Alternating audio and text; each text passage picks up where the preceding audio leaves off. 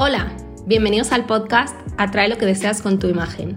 Yo soy Bárbara Ucejo, estratega digital de marca personal, y espero que disfrutes este episodio que se titula Pasar de las recomendaciones a tener clientes online desconocidos. Te voy a contar hoy la historia de Clara. Clara es una chica que da sesiones uno a uno, lo que online se conoce como un servicio de asesoría, mentoría o coaching personalizado y es psicóloga experta en ayudar a niños que tienen dificultades de aprendizaje y memoria. Sus clientes siempre proceden del boca a oreja, es decir, un cliente contento le recomienda con otros papás que tienen un hijo o hija con dificultades de aprendizaje. Clara todavía no conoce las bondades de tener clientela que la contrate sin que un conocido, amigo o familiar la recomiende.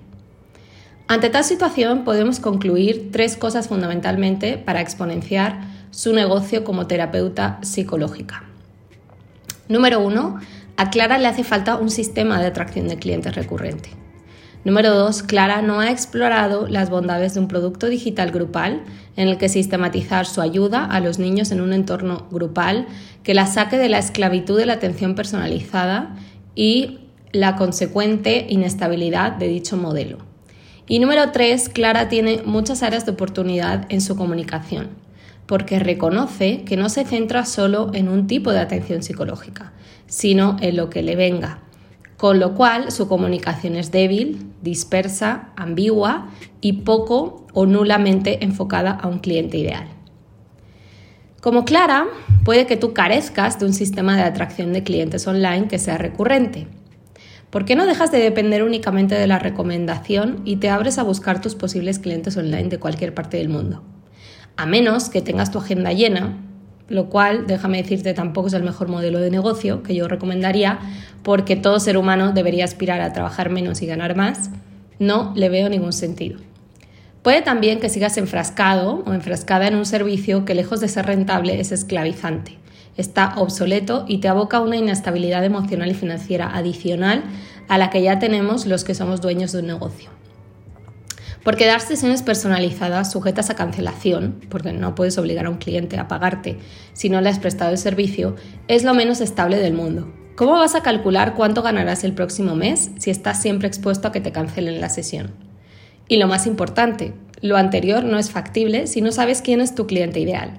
No construyas un producto de terapia grupal si no vas a resolver un problema específico. No puedes mezclar peras con manzanas.